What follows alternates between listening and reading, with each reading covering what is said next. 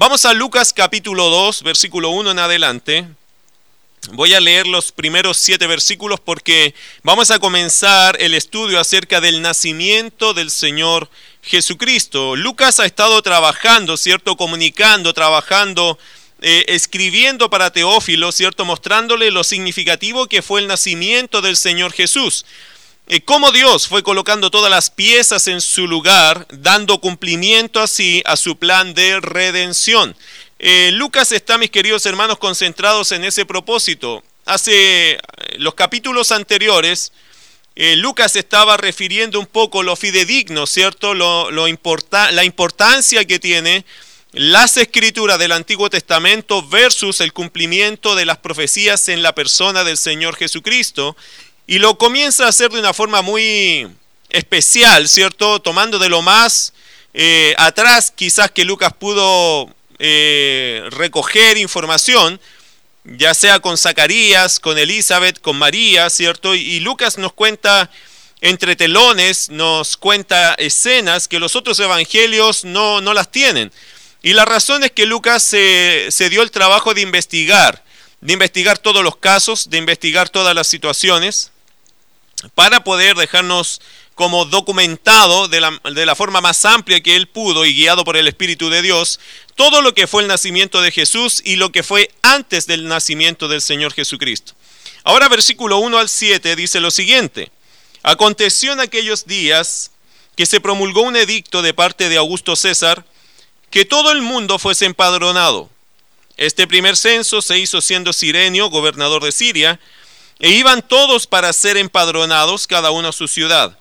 Y José subió de Galilea, de la ciudad de Nazaret, a Judea, a la ciudad de David, que se llama Belén, por cuanto era de la casa y familia de David, para ser empadronado con María, su mujer, desposada con él, la cual estaba encinta. Y aconteció que estando ellos allí, se cumplieron los días de su alumbramiento, y dio a luz a su hijo primogénito, y lo envolvió en pañales, y lo acostó en un pesebre, porque no había lugar para ellos en el mesón. Ok, póngase listo, espero que ahora en adelante, espero que de mucho antes también lo haya hecho, pero que tome eh, su libreta, porque hay muchos detalles que van a enriquecer este, este estudio de la palabra de Dios. Hay muchos detalles, hay mucha riqueza en el capítulo 2 para entender varios pormenores que son relevantes en la historia del Señor Jesucristo. Versículo 1 al 3, vamos a ir allí primero. Una cosa interesante de estos pasajes es que se menciona, eh, aquí hay unos datos que nos pueden ayudar a saber primero el año exacto del nacimiento del Señor Jesucristo. Si usted no lo notó, versículo 1 al 3, vamos a ir a mirar allá las escrituras, dice, aconteció en aquellos días que se promulgó un edicto de parte de Augusto César. Así que lo primero que tenemos que ver es que aquí hay un personaje que se llama Augusto César. Ahora, para que usted lo sepa, según la historia, esta orden, este edicto, se dio más o menos en el año 8 antes de Cristo. ¿Ok?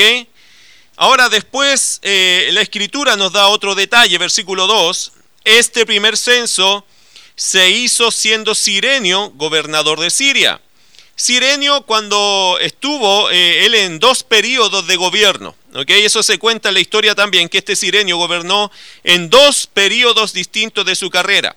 Ahora, el comentario es este. Se comenta que aunque la orden del censo fue dada el año 8 a.C., eh, no se llevó a práctica hasta dos o cuatro años antes eh, o después de esa orden. Por lo tanto, se asume, se presupone que Jesucristo pudo haber nacido entre el año 6 o el año 4 antes de Cristo. Alguno quizás se hará la pregunta, pero pastor, ¿cómo puede ser antes que está su nacimiento si debería ser, si la historia está marcada entre antes y después de Cristo? Lo que pasa, querido hermano, es que por calendario, eh, digamos, eventual o de los eventos, el Señor Jesucristo no nació en el año cero, como está marcada la historia universal o la historia que nosotros tenemos en nuestra, en nuestra eh, no sé, en nuestro cronograma, en nuestra cronología, ¿cierto? El Señor nació cuatro años o seis años antes de Cristo. Por lo tanto, eh, eso va a afectar un poco quizás en el tiempo, eh, entender mejor los tiempos. pero ese es el dato histórico, así que es interesante pensar en eso. Número, versículo 3, dice, e iban todos ellos para ser empadronados cada uno a su ciudad. La palabra empadronado es un censo en realidad, y aquí, aquí la forma era que cada uno de los habitantes de Israel fueran a sus lugares de donde provenía su tribu. Recuerden, mis queridos hermanos, que los judíos eran identificados por sus tribus y para ellos las genealogías son de mucha importancia. Eh, desde que fueron esparcidos por el mundo, ellos velaron por recuperar eh, todo lo que era su historia a través de su ascendencia, es decir, su conjunto, el conjunto de los antepasados de una persona. Eso es una ascendencia. Y los judíos, mis queridos hermanos, eh, son muy celosos de eso, muy cuidadosos de ello. Y se hizo un censo y cada judío quería colaborar con este censo para saber de, obviamente, la identidad o la identificación de su propia tribu. Entonces a cada uno de ellos se les pidió que fueran a registrarse al lugar donde le pertenecía la tribu eh, israelita, una de las doce tribus. Versículo 3 obviamente nos hace un contexto, una escena un poco interesante. Dice, e iban todos para ser empadronados cada uno a su ciudad. Quiero que entienda algo.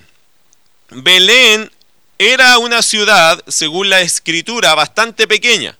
Belén era una ciudad sumamente pequeña, por lo tanto cuando se hace este empadronamiento, cuando se hace este censo, lo que está pasando es que Belén se va a repletar de personas, porque Belén, según las escrituras, es una de la, es la ciudad probablemente más pequeña de Israel. Aunque de ahí nace el Salvador, eh, la, ciudad de Belén en sí misma es una ciudad sumamente pequeña.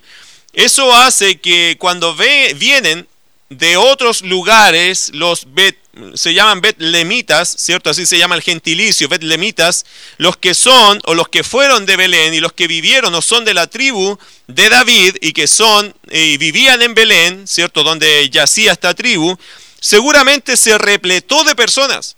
Seguramente se llenó de gente eh, Belén y ya no daba abasto. Y eso es lo que nosotros vamos a entender acá en esta escena. Ahora versículo 4 se pone algo muy interesante. Dice versículo 4, y José subió de Galilea, de la ciudad de Nazaret, a Judea, a la ciudad de David, que se llama Belén, por cuanto era de la casa y familia de David. Una cosa que les quiero mencionar. Una vez, en una entrevista con un judío, me dijo que ese versículo es un error. ¿Por qué es un error ese versículo? Bueno, porque él me señaló lo siguiente, y José subió de Galilea, de la ciudad de Nazaret, a Judea eso es un error geográfico. Hablando de geografía, estrictamente hablando, eso es un error. ¿Por qué? Porque Galilea está al norte y Judea está al sur. Es decir, debería ser el versículo y José bajó. Bajó de Galilea a la ciudad de, de, a Judea, ¿cierto? José bajó de Galilea, de la ciudad de Nazaret, a Judea. Pero lo que está pasando en este pasaje es lo siguiente. No está tratando el escritor de describirte puntos cardinales como norte, sur, este, oeste. Lo que está haciendo el escritor acá es describiendo la caminata práctica. ¿Y qué es la caminata práctica? Que José y María se verían envueltos en, una, en un camino montañoso para llegar a lo que es Judea, que era, es una ciudad que está sentada o asentada en una cosa media montañosa, así que es como, es como que aunque nosotros estuviéramos lo más bajo, si nos toca subir una colina o nos toca subir a una ciudad en lo alto, ¿qué diríamos? Bueno, tuve que subir. Aunque creo que es esta el tipo de descripción que se está haciendo en este versículo. No es un punto cardinal, sino es un punto práctico. Tengo que subir a la ciudad, aunque en comparación puedo estar en lo bajo. Pero creo que es un tema práctico. Por eso hay que tener mucho cuidado cuando la gente dice, ah, pero ahí hay un error. Es un aparente error porque si uno lo observa bien, no hay una contradicción ni una falta aquí en este pasaje. Según lo que yo entiendo, es una cosa simple de descripción práctica. Y José subió de Galilea, de la ciudad de Nazaret, a Judea, a la ciudad de David, que se llama Belén, por cuanto era de la casa y familia de David. Nótese algo interesante acá también, queridos hermanos. Tanto María como José eran de la descendencia de David. Ambos, ¿cierto?, eran descendientes de, del rey David. Llegar a Belén fue recorrer, para que usted lo sepa, o si no lo sabe, anótelo, para llegar a Belén, a José y a María le tomó 112 kilómetros de terreno montañoso. ¿Le parece fácil caminar o viajar 112 kilómetros? Si a usted no le parece fácil eso, imagínese hacerlo en una, en una forma poco, poco cómoda, ¿cierto? Porque no habían vehículos, eh, probablemente un viaje en algún tipo de animal de carga, como un burro, como un camello, probablemente. Pero el viaje eh, es un viaje bastante extenuante. Notes el detalle, versículo 5, ellos viajaron para ser empadronados o censados, registrados como de la tribu de Belén. Pero dice que José y María fueron a este viaje y dice que María estaba desposada con él, la cual estaba embarazada, estaba encinta. De hecho, María, según lo que nosotros entendemos acá, estaba en los últimos días de su, nacimiento, de su embarazo. Estaba pero en una previa muy rápida al nacimiento. Aparentemente María estaba en los últimos en el último tiempo de su embarazo. ¿Cómo viaja 112 kilómetros? Ahora les voy a decir algo interesante. A mí me parece interesante pensar en esto. Yo creo que José y María sabían o llegaron a saber o entender algo. Es probable que el niño nazca en Belén. Es probable. Porque con la fecha de su embarazo, con el viaje que se va a pegar, cualquier mujer pensaría, yo creo que voy a tener al hijo o en el camino o llegando allá. Es probable que ella y ellos pensaron en esto.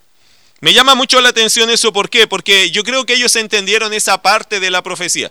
Yo creo que ellos entendían que si nacía en Belén era parte de la profecía bíblica. Entonces ellos decían, bueno, Dios orquestó todo, Dios armonizó todo para que lleguemos a Belén y seguro que el niño va a nacer allá porque eso dice la profecía. Entonces yo creo que ellos iban llenos de paz, aunque era un viaje larguísimo, yo creo que ellos iban llenos de paz. ¿Por qué? Porque estaban, creo yo que ellos entendían que ellos estaban en el centro de la voluntad de Dios. Y, yo les voy a decir algo, queridos hermanos, ya los que están presentes acá. Yo creo que cuando uno siente y sabe que está en el centro de la voluntad de Dios, hay paz. No importa el esfuerzo que tengamos que hacer. No importa los kilómetros que tenían que viajar, ellos tenían paz. ¿La razón cuál es? Estamos en el centro de la voluntad de Dios. Yo creo que ellos no veían ni sabían los pormenores que les iba a tocar vivir. Pero sí yo entiendo eh, algo, que ellos tenían paz. Paz porque se veían y veían que todo se orquestaba para que se hiciera la voluntad del Señor. Yo creo que cuando ellos dijeron, oye, tienen que ir a censarse o tienen que ir a empadronarse, yo creo que ellos dijeron, increíble, cómo Dios está moviendo todas las piezas para que esto funcione. Versículo 4. Y José subió de Galilea, de la ciudad de Nazaret a Judea, a la ciudad de David que se llama Belén, por cuanto era de la casa y familia de David, para ser empadronado con María su mujer desposada, con la cual, o la cual estaba encinta. Versículo 6. Versículo 6. Dice el texto allá, y aconteció que estando ellos allí, se cumplieron los días de su alumbramiento el tiempo de dar a luz llegó para María en la ciudad de Belén. Al parecer este trámite del empadronamiento, ¿cierto? De ser empadronados tomó un tiempo y se ve que era a un tiempo de censo. Yo no creo particularmente que ellos se quedaron así porque sabían que era la profecía que se cumplía. No creo que solo por eso se quedaron. Creo que también el trámite no daba para que ellos se fueran. Mire versículo 7. Y dio a luz a su hijo primogénito, lo envolvió en pañales y lo acostó en un pesebre porque no había lugar para ellos en el mesón. ¿Qué está señalándonos el versículo 7? El versículo 7 nos está diciendo que la ciudad aún estaba repleta. ¿Qué significa? Que todavía estaban en periodo de, empadronamiento, de censo. Por lo tanto, ellos, eh, cuando María tuvo al Señor Jesucristo, ellos todavía estaban allí esperando probablemente que los registraran, que los inscribieran para luego irse a su casa. Pero le llegó el tiempo allá en Belén. Obviamente, mis queridos hermanos, otra vez digo lo siguiente, Dios está moviendo su mano invisible, acomodando todas las cosas para el cumplimiento de su promesa. Porque una cosa es lo que José y María podían ver, pero otra cosa muy distinta es lo que Dios estaba orquestando en ese minuto. En el versículo 7 hay varios datos importantes. Número uno, dice, y dio a luz a su hijo primogénito. Eso sí te debe llamar la atención. Por favor, anote eso. Dio a luz a su hijo primogénito. ¿Qué significa? Cuando a ti te dicen que tienes un hijo primogénito, fuera de Dios, si a ti te dicen que tú tuviste tu hijo primogénito, eso inmediatamente dice que tú tuviste otros hijos. ¿Entiende esa? Esa declaración, si, ah, este es tu primogénito, eso te dice inmediatamente que esa persona tiene más de un hijo. Mateo capítulo 13, versículo 55, mira lo que dice. Para aquellos que cuestionan si María tuvo más de un hijo, obvio que María tuvo muchos hijos. Dios la bendijo con muchos hijos. La enseñanza católica, por lo tanto, aquí es falsa de la perpetua virginidad de María, eso es falso. María nunca hubiese querido casarse si hubiese querido perpetuar su virginidad. De hecho, su virginidad eh, fue entregada y consagrada al Señor un día que el Señor Jesucristo nace. Así que esto de la perpetua virginidad es una cosa totalmente falsa, lejos de la verdad de Dios. Y tampoco ella fue inmaculada concepción, tampoco nació sin pecado, porque María misma reconoce su propio pecado, su necesidad de salvación. Así que estas doctrinas que la Iglesia Católica tiene, lo único que hacen es eh, un poco empañar lo que es el verdadera, la, verdad de Dios. La verdad de Dios hablando de María y del Señor Jesucristo. Pero mira Mateo capítulo 13, versos 55 y versículo 56. ¿No es este el hijo del carpintero? ¿No se llama su madre María y sus hermanos Jacobo, José, Simón y Judas? ¿No están todas sus hermanas con nosotros? ¿De dónde pues tiene este todas estas cosas? El pasaje nos está diciendo qué cosa? ¿A qué nos está, nos está llevando este pasaje? Obvio, nos está llevando a esto, a complementar lo que Lucas dice en el capítulo 2, verso 7, y dio a luz a su hijo primogénito. Jesucristo fue el primero de muchos hijos que Dios le dio a José y a María.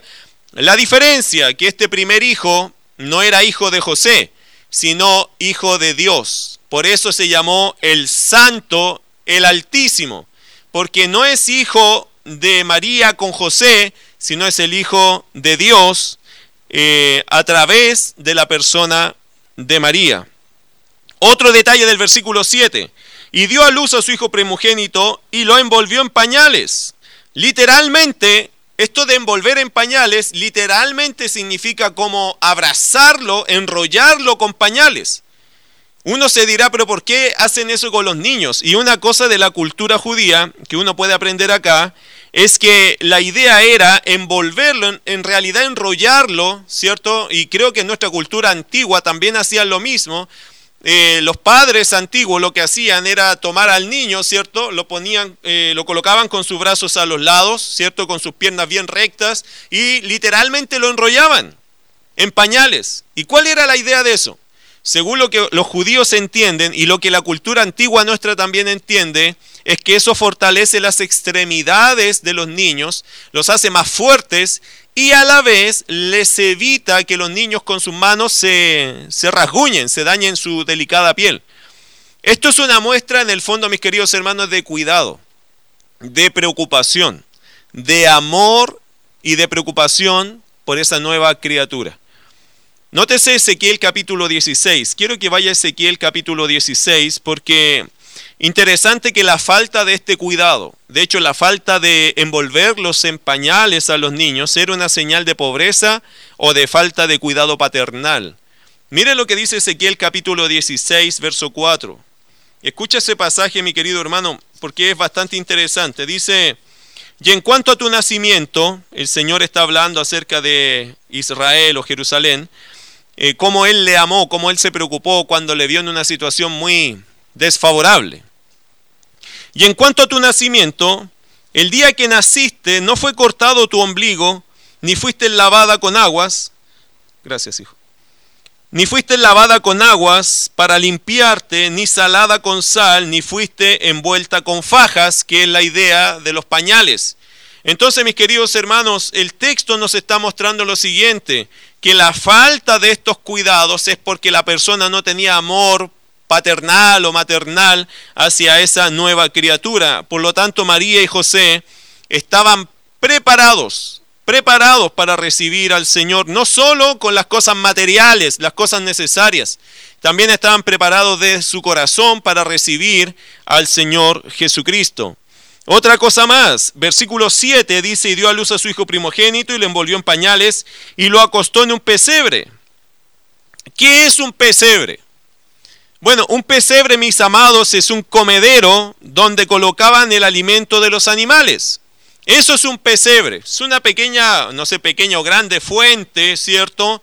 Probablemente hecha de madera, donde ahí vaciaban la comida para los animales. Eso es un pesebre. Ahora, eh, esta fue la primera cuna del Señor Jesús. Una situación más que humilde, ¿o no?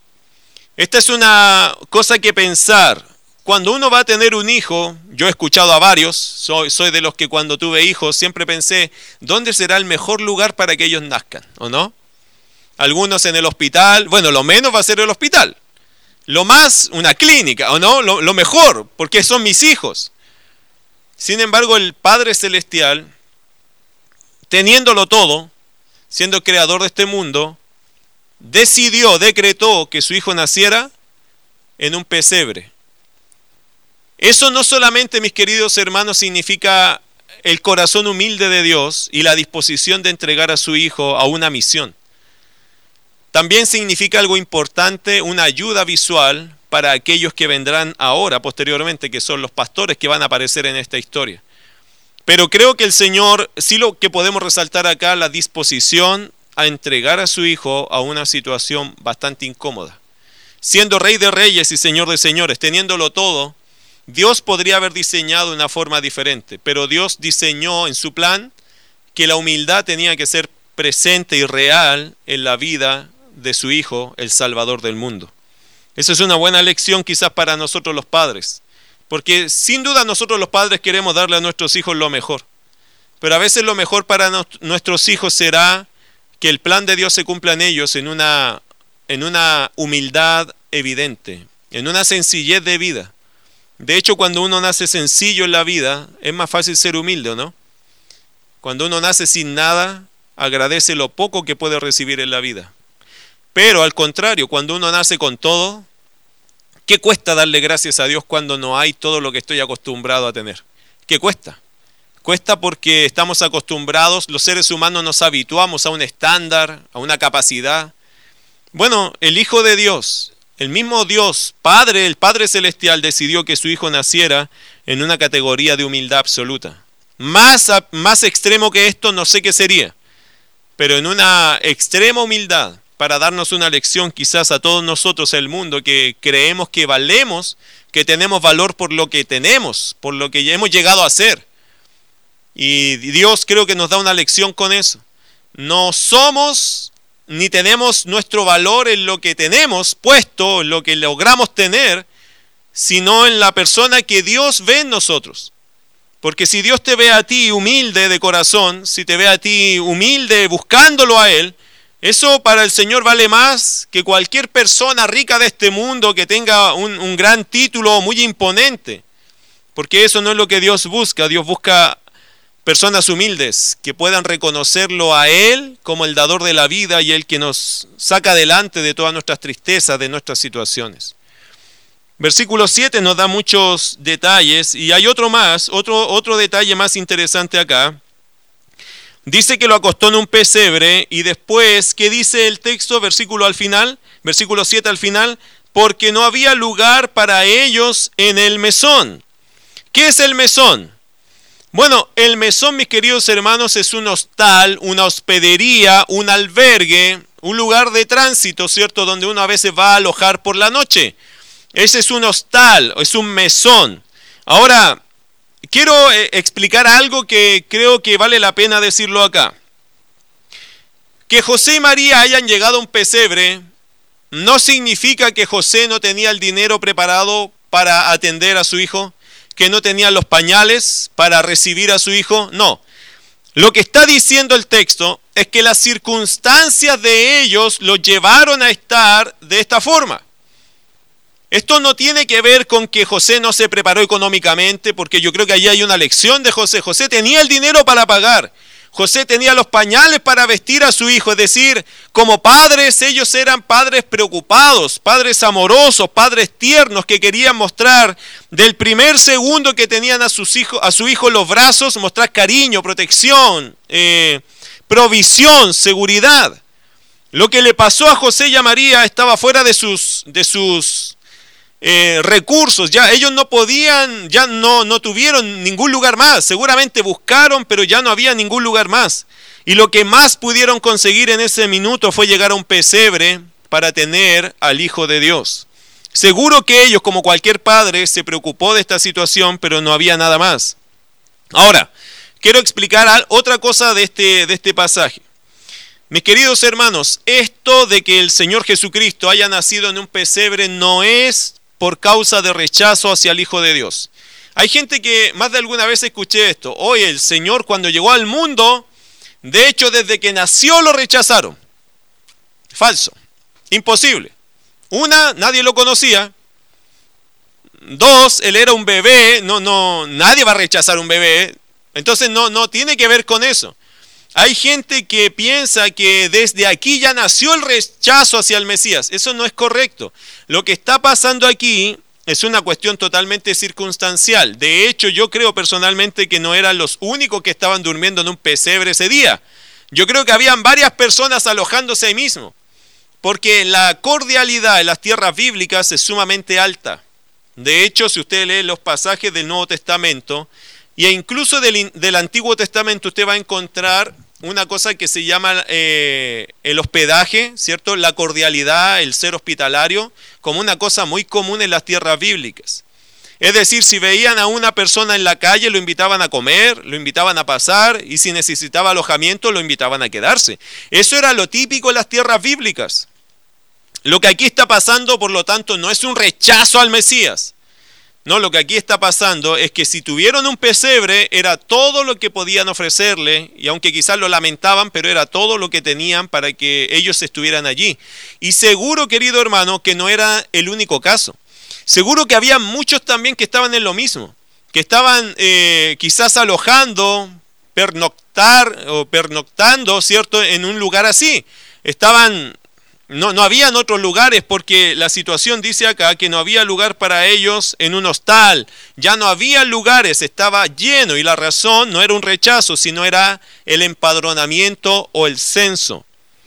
Dios estuvo dispuesto a dejar a su hijo nacer en esas condiciones humildes. Ahora, aquí vamos a encontrar una clave eh, con respecto a por qué el Señor, por qué Dios también le permitió al Señor Jesucristo nacer en un pesebre. Y lo vamos a ver en el versículo 8 hasta el versículo 20. Nosotros vamos a ver eh, muchas circunstancias acá, cómo se van a cumplir y por qué. Y aquí vamos a encontrar una razón de por qué Dios permitió que su Hijo naciera en estas condiciones. Pero creo que eso ya lo vamos a ver la próxima semana. Y espero verlo aquí con todos ustedes, con los que van a estar acompañándonos en este tiempo de, estudio bíblico, en este tiempo de adoración. Vamos a orar al Señor y vamos a encomendar a Él este tiempo y espero que haya entendido algo. Lucas lo que está haciendo, querido hermano, es traer a Teófilo la, secuencia histórica de cómo fue el nacimiento del Señor Jesús y dejándole los principios discipulares eh, para la vida de fe. Y una vida de fe, querido hermano, tiene que ver con la centralidad en la persona del Señor Jesucristo. Él es el centro de toda la atención. Y ahora Lucas está poniendo todos los focos, los más grandes, lo está aprendiendo para enfocarse en la escena principal, que es el nacimiento del Señor Jesús. Por eso nos está entregando muchos detalles y espero que cada detalle te haga entender a ti que el que está sobre todo esto, el que está armonizando todo esto es Dios. No son los hombres, no es José, no es María, es Dios que está armonizando todo esto para que nosotros, los seres humanos, entendamos que el interés primario del Padre es traer vida eterna a través de su Hijo Jesucristo. Vamos a orar.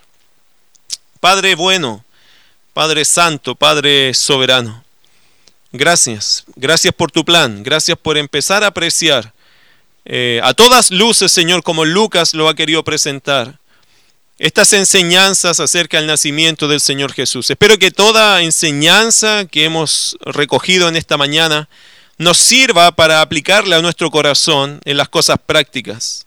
Gracias Señor por José y María, gracias por la, decisión que tomaron, Señor, la valentía de saber que estaban en tu voluntad. Y ellos en paz tomar un tremendo viaje, Señor, sabiendo que eso era tu voluntad. ¿Cuántos creyentes hoy día, Señor, no serían capaces de tomar una decisión en su vida porque no se dan cuenta, no saben si lo que están viviendo es tu voluntad? Hay algunos que están tan lejos de ti que no podrían saber, Señor, si este día de verdad, ¿qué tienen que hacer en este día para ti? Yo te agradezco, querido Señor, porque en tu palabra nos muestras hombres, mujeres de fe, que con paz dan pasos gigantes de fe, porque saben que eso es tu voluntad. Ayúdanos como iglesia siempre a estar seguros que esto es tu voluntad, que esto es tu plan, que esto es lo que tú quieres para nosotros. El hecho de retornar, Señor, yo creo que es tu plan. El hecho de marcar presencia en este mundo, yo creo que es tu plan. Yo creo que esto de predicar el Evangelio, de, adorarte a ti acá en el templo, creo que es tu plan. Y Señor, eso nos hace marchar en paz, nos hace sacrificarnos, nos hace de alguna forma arriesgarnos, porque todo esto, Señor, incluye un riesgo, pero lo hacemos confiando que esto es tu plan. Por eso, querido Padre, te alabamos, te agradecemos. Te rogamos, querido Dios, que en cada paso de nuestras vidas podamos reconocer que tú estás allí y que tú esperas de nosotros un caminar de fe. Te alabamos por este tiempo, te rogamos tu dirección y que siga guiándonos, Señor, en lo que queda de este programa especial. En el nombre de Jesús. Amén.